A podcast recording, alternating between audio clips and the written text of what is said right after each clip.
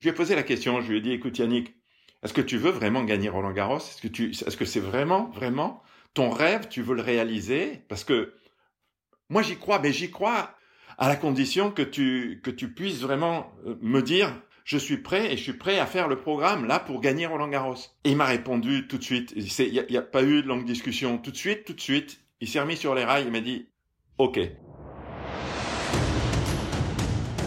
Les grands matchs de l'histoire, un podcast de Tennis Magazine. Huitième épisode, finale de Roland Garros 1983. Yannick Noah, Mats Wilander. Première partie, naissance d'un rêve. Un peu de silence, je vous prie.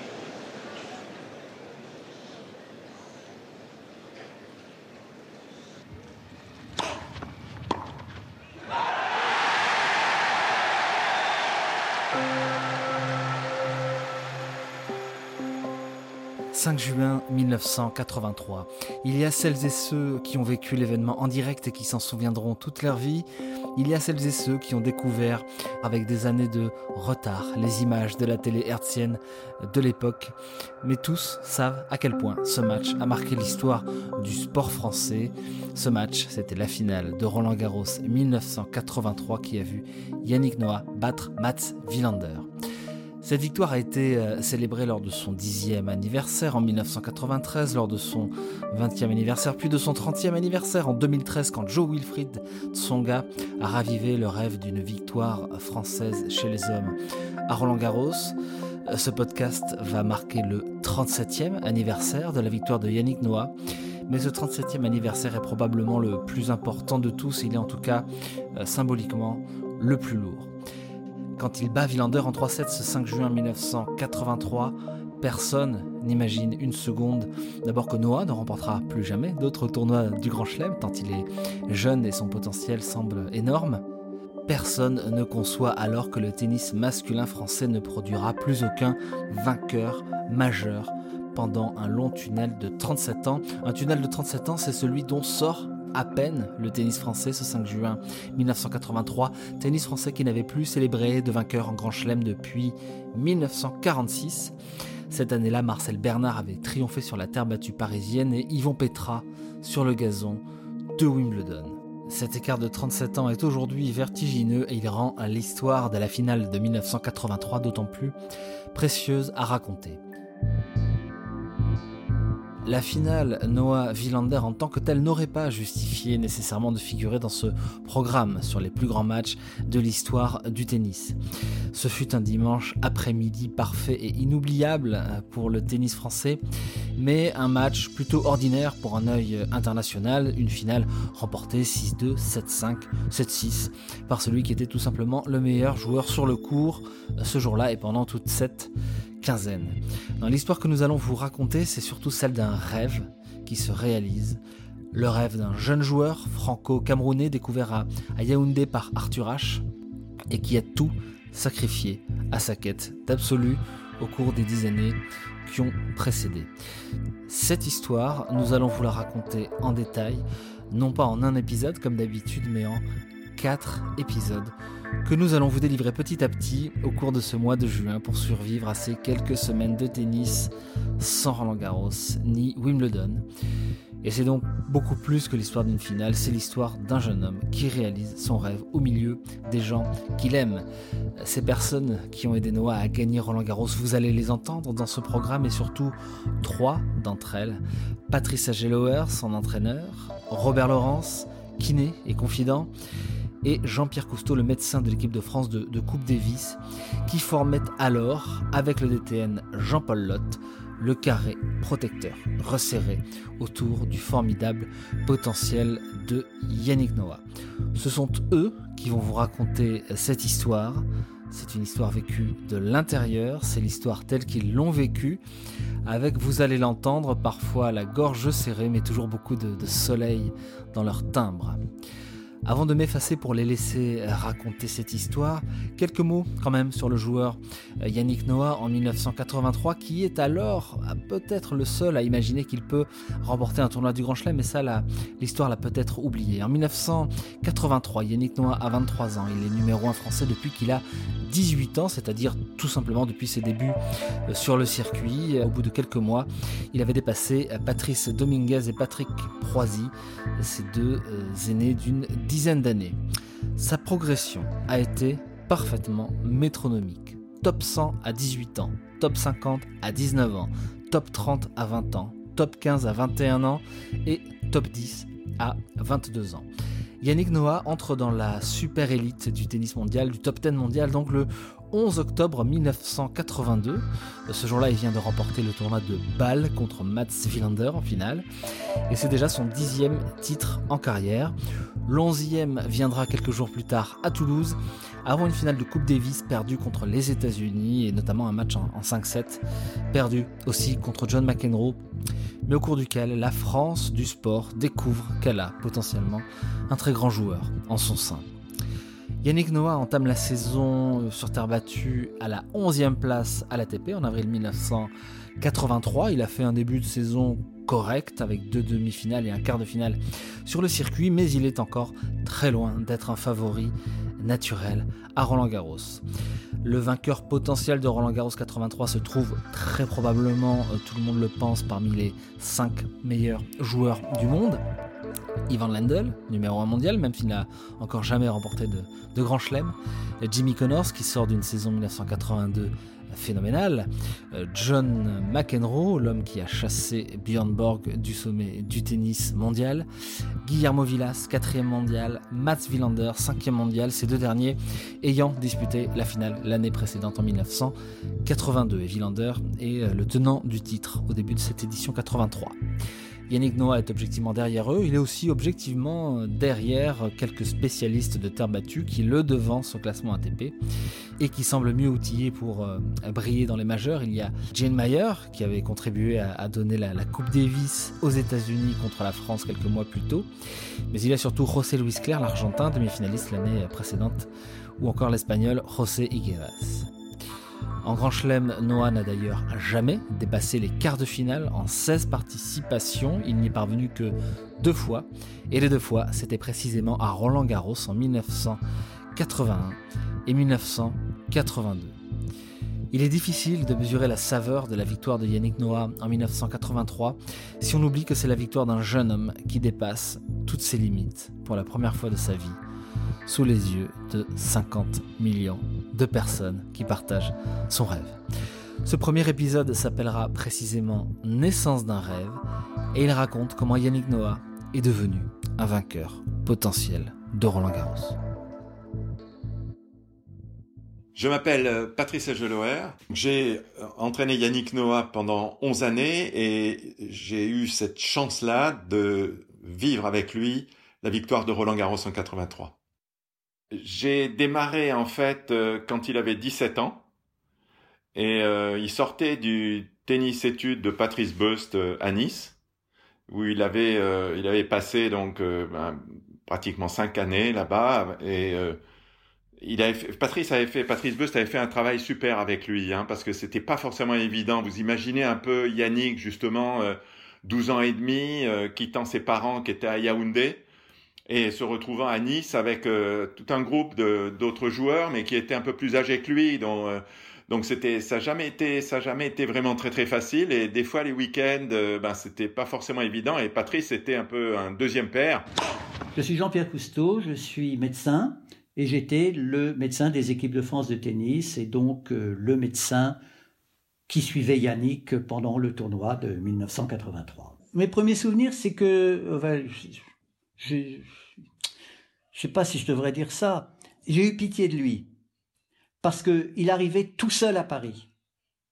Il avait abandonné Nice, ses copains. Il arrivait à Roland Garros, il avait 13 ans, je crois, 14 ans, 13 ans. C'était un gamin. Bon, on le met tout seul dans une piole euh, là, avec des entraîneurs qu'il ne connaissait pas.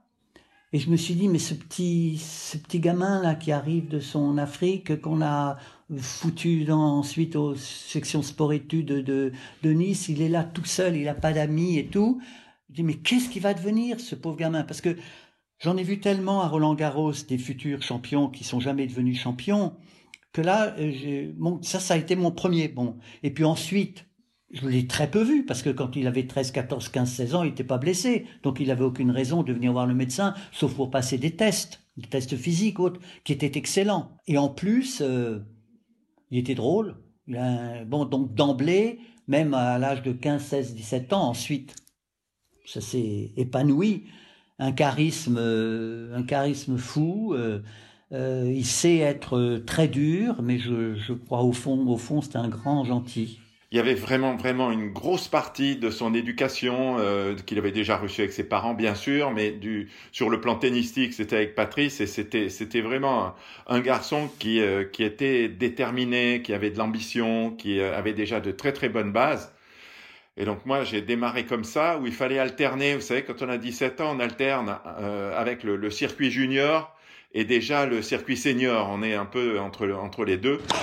Je suis Robert Laurent et j'étais donc euh, attaché à la Fédération française de tennis comme euh, kinésithérapeute et comme responsable des services de kiné pendant le tournoi de Roland Garros et qui donc a suivi euh, Yannick tout au long de sa préparation et pendant le tournoi lui-même.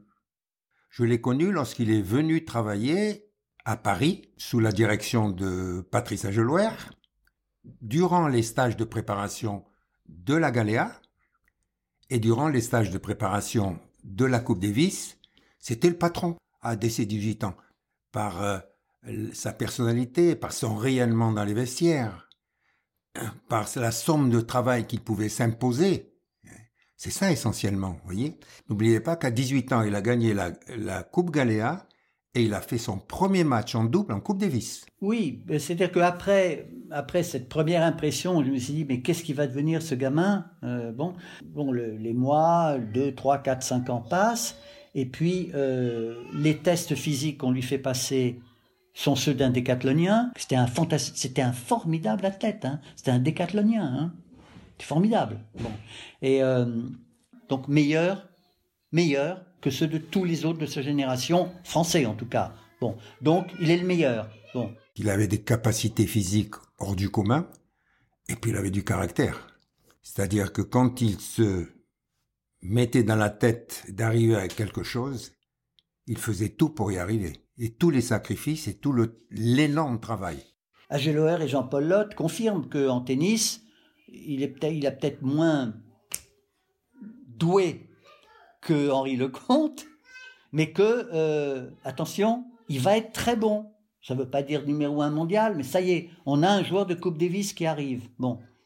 Alors c'est c'est euh, toujours ce que je ce que je considère comme étant un des une des qualités, je dirais euh, fondamentales pour pour un joueur. sinon la la qualité première qu'il faut posséder, c'est cette ambition, cette ambition qui vient vraiment de lui, qui vient vraiment du joueur je, le savais euh, parce que quand on quitte ses parents, qu'on a 12 ans et demi euh, et qu'on tient le coup et qu'on s'entraîne dur et qu'on vraiment vraiment fait des efforts tout le temps, bon, je savais qu'il vraiment qu'il l'avait, qu'il l'avait en lui, qu'il était possédé par cette par cette ambition pas une ambition, vous savez, comme euh, comme euh, on entend souvent, où ce sont des des ambitions qui sont un peu télé téléguidées ou télécommandées par les spécialistes de la communication ou les fameux agents qui disent euh, attends, il faut que tu dises que tu veux être champion du monde, que tu veux gagner tous les tournois du Grand Chelem, que ceci, que cela. Non, non, non, c'est l'ambition que l'on peut mesurer quand on est l'entraîneur du joueur et que l'on voit vraiment les efforts qu'il fait tous les jours, tous les jours.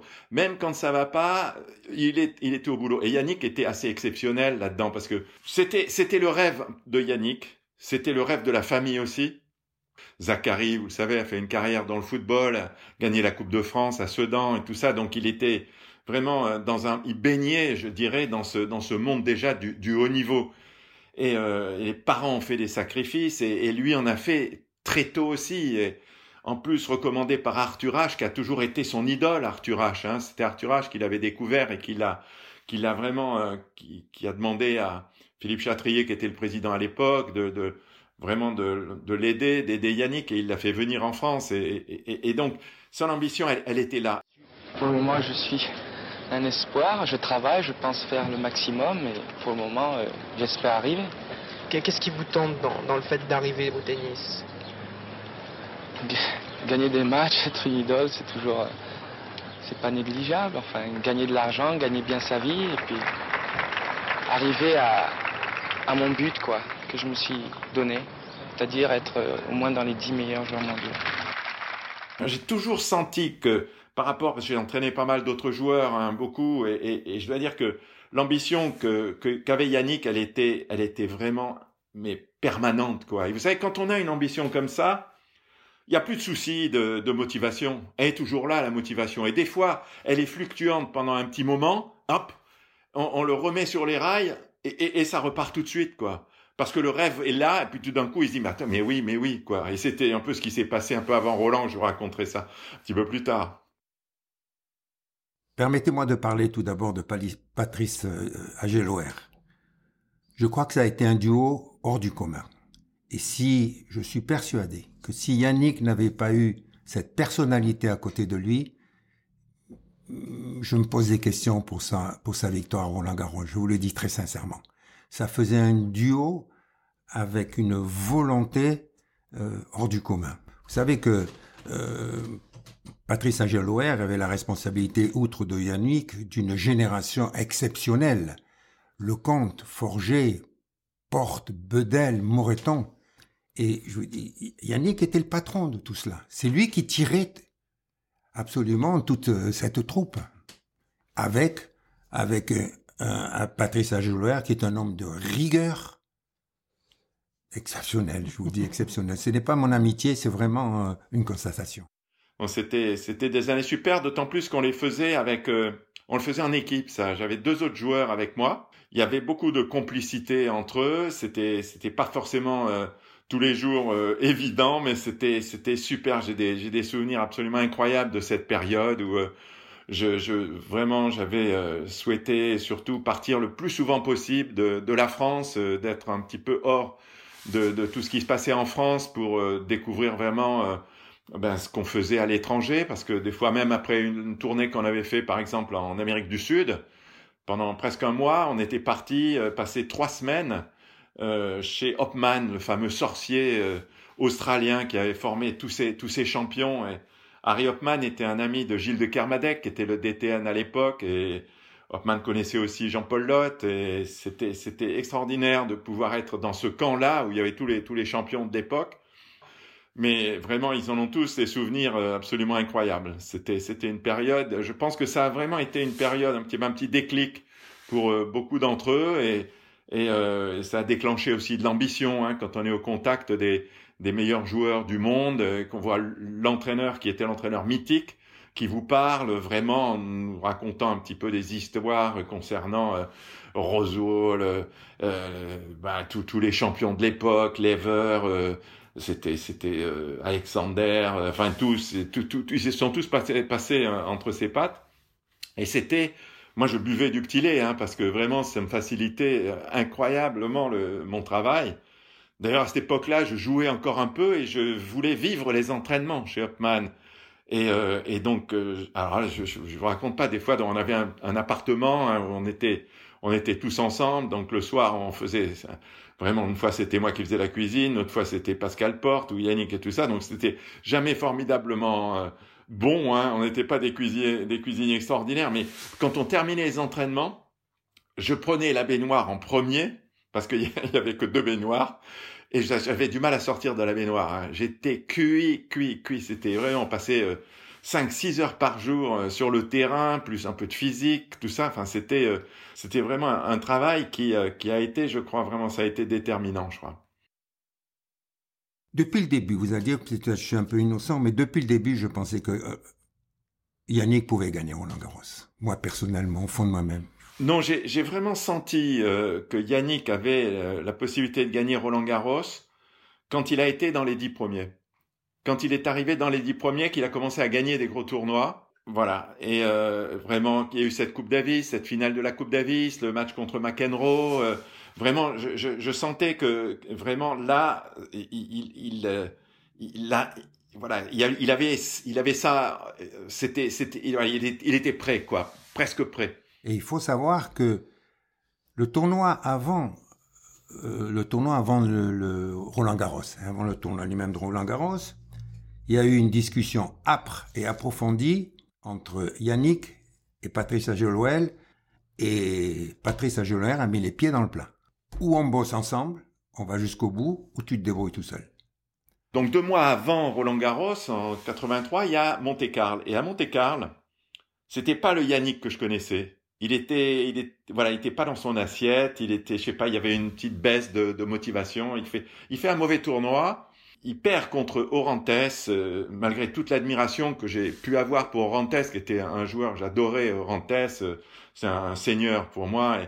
Mais là, il était vraiment euh, en fin de parcours complètement. quoi. C'était la dernière année où il jouait.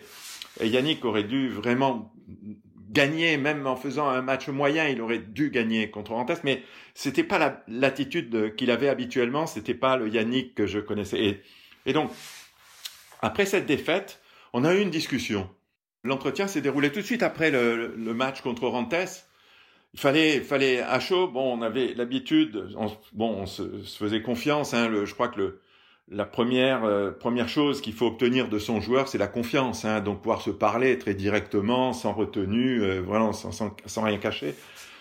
C'est que à cette époque-là, il y avait très peu de stars du, du, du sport. Et Yannick en faisait partie avec Platini, avec euh, Alain Prost, avec Bernard Hinault. Et, voilà, ils étaient ils étaient relativement peu nombreux. Et en plus, Yannick, il était, c'était un beau gosse, Yannick. Hein, il avait, il avait un grand, un grand physique, ses dreadlocks et tout ça. Donc, il avait, il avait, il était amoureux. Voilà, il était amoureux. Yannick est, comment dirais-je, est un garçon. Euh, il l'a toujours dit, il l'a jamais caché, qui est un peu fantasque. Il aime la vie. Tandis que euh, Patrice Ajoloer, lui, est d'une rigueur euh. Et c'est cette complémentarité, vous voyez, qui a fait que ce duo est arrivé au bout Je voulais pas trop rentrer dans les dans les histoires intimes hein, des joueurs euh, bah, parce que ça fait voilà c'est leur euh, voilà c'est leur jardin secret et tout ça. Mais je sentais qu'il y avait quelque chose qui se passait. Euh, alors, est-ce que c'était ça? Est-ce que c'est autre chose? J'ai jamais voulu vraiment après gratter. moi, ce que je voyais, c'était c'était pas le Noah que je connaissais, quoi. C'était pas c'était pas le même.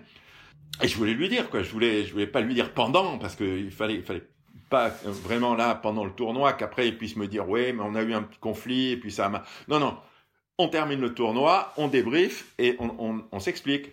À, cette époque-là ses grandes qualités c'était c'était son physique c'était son engagement c'était le, guerrier. Yannick c'était une espèce de rouleau compresseur. Il il laissait pas jouer ses adversaires. Il était tout le temps tout le temps comme ça et, euh, et, là, il n'y avait pas cette même euh, cette même attitude. Et donc, euh, je voulais vraiment remettre remettre Yannick sur les rails. Et puis et puis ça s'est donc très très bien passé parce qu'il en avait conscience. Et, et puis puis voilà. Donc c'est reparti vraiment dès le lendemain, c'est reparti à fond quoi.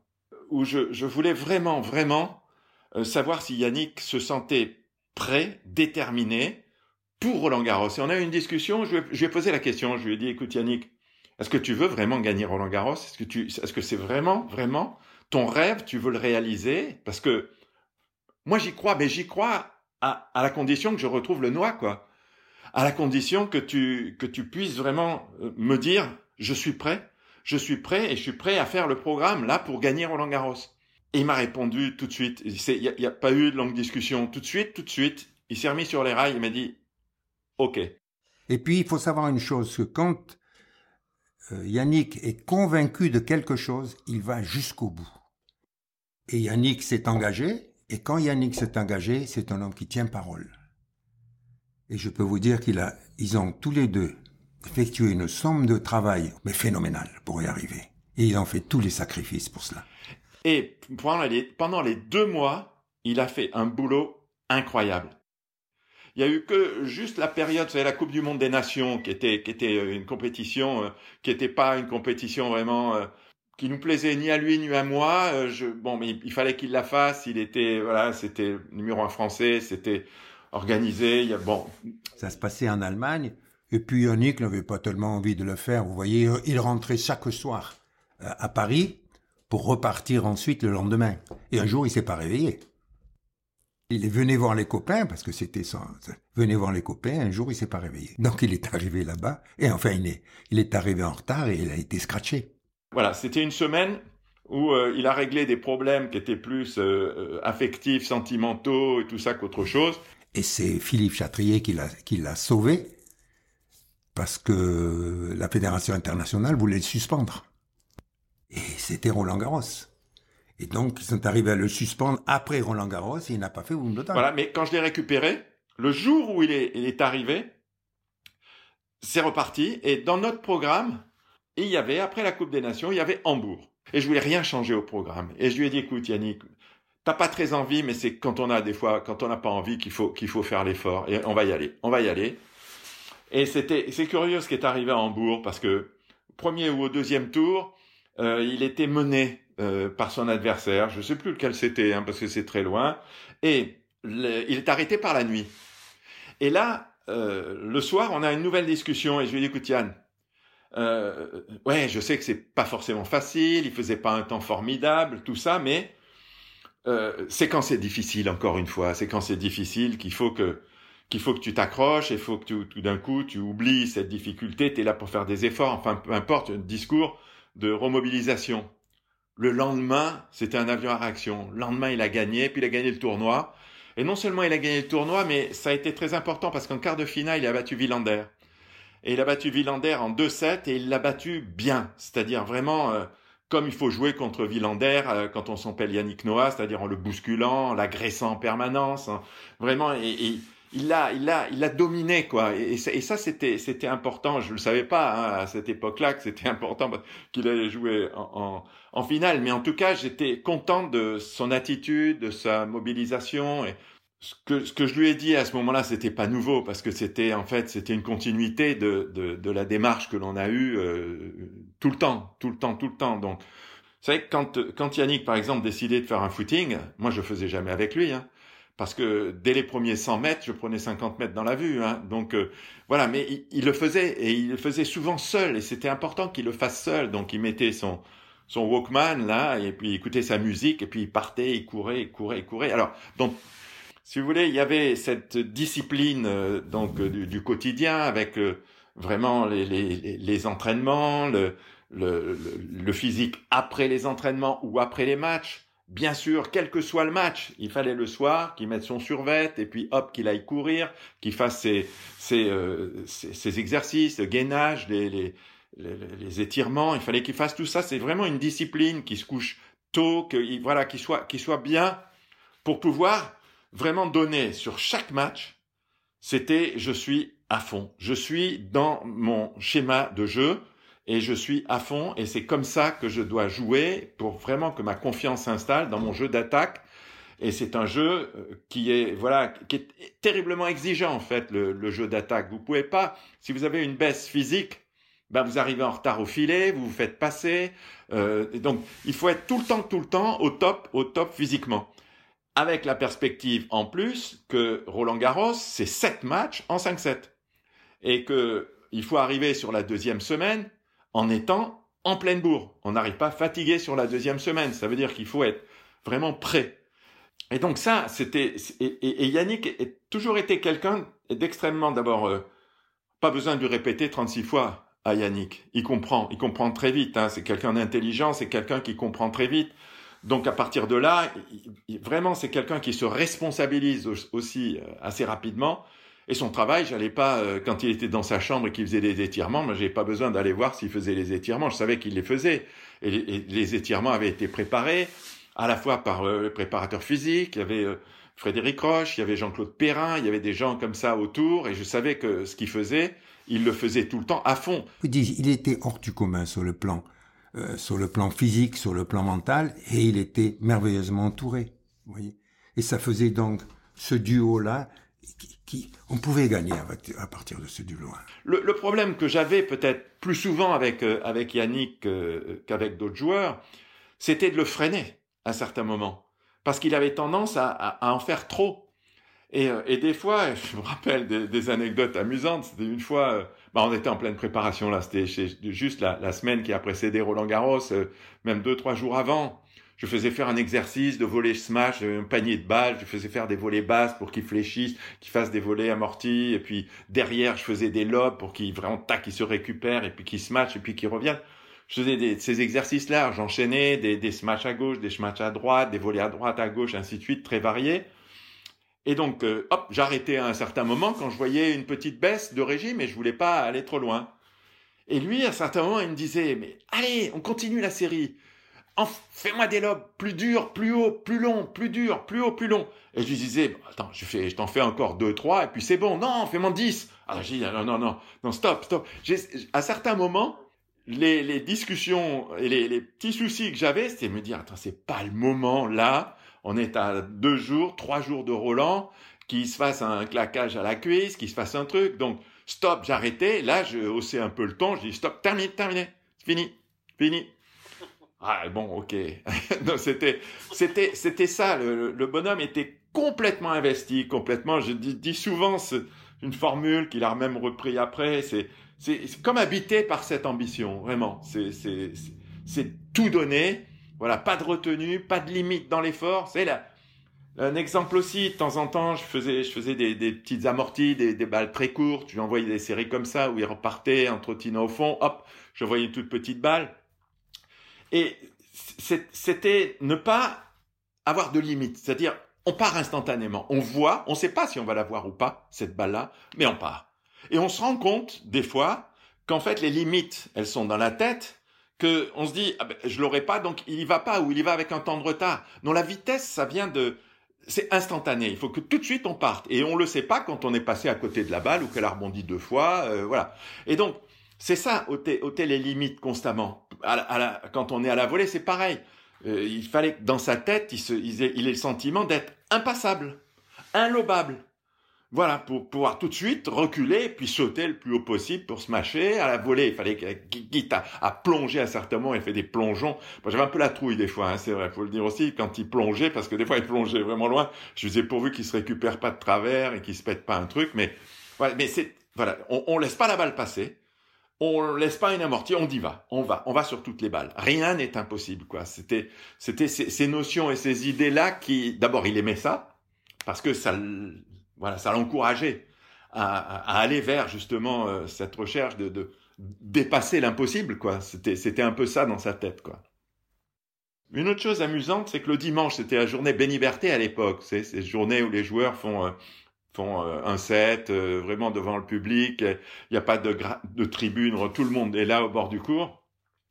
Et, c'était marrant parce que le juge arbitre de l'époque, Jacques Dorfman, euh, m'appelle, il me dit euh, Patrice, est-ce que tu penses que Yannick voudrait jouer contre Villander ce match exhibition?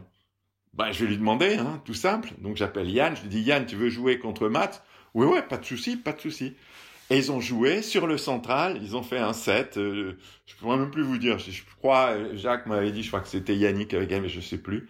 Mais mais c'était voilà un truc et c'était c'était assez marrant. Et puis le tournoi a démarré a démarré comme ça incroyable. C'est le seul, la seule fois de, de ma carrière, hein, euh, vraiment qui a été quand même assez longue en tant qu'entraîneur, où j'ai pu me permettre de, de, dire à la conférence de presse qui précédait le tournoi, donc le, le dimanche après la journée, la journée Béniberté, j'avais, j'avais dit, écoutez, celui qui va battre Yannick, il va falloir qu'il soit fort, parce que j'ai jamais vu, j'ai jamais vu vraiment Yannick et, un athlète faire autant, autant d'efforts, vraiment euh, dans les dix jours qui ont, qui ont précédé une compétition.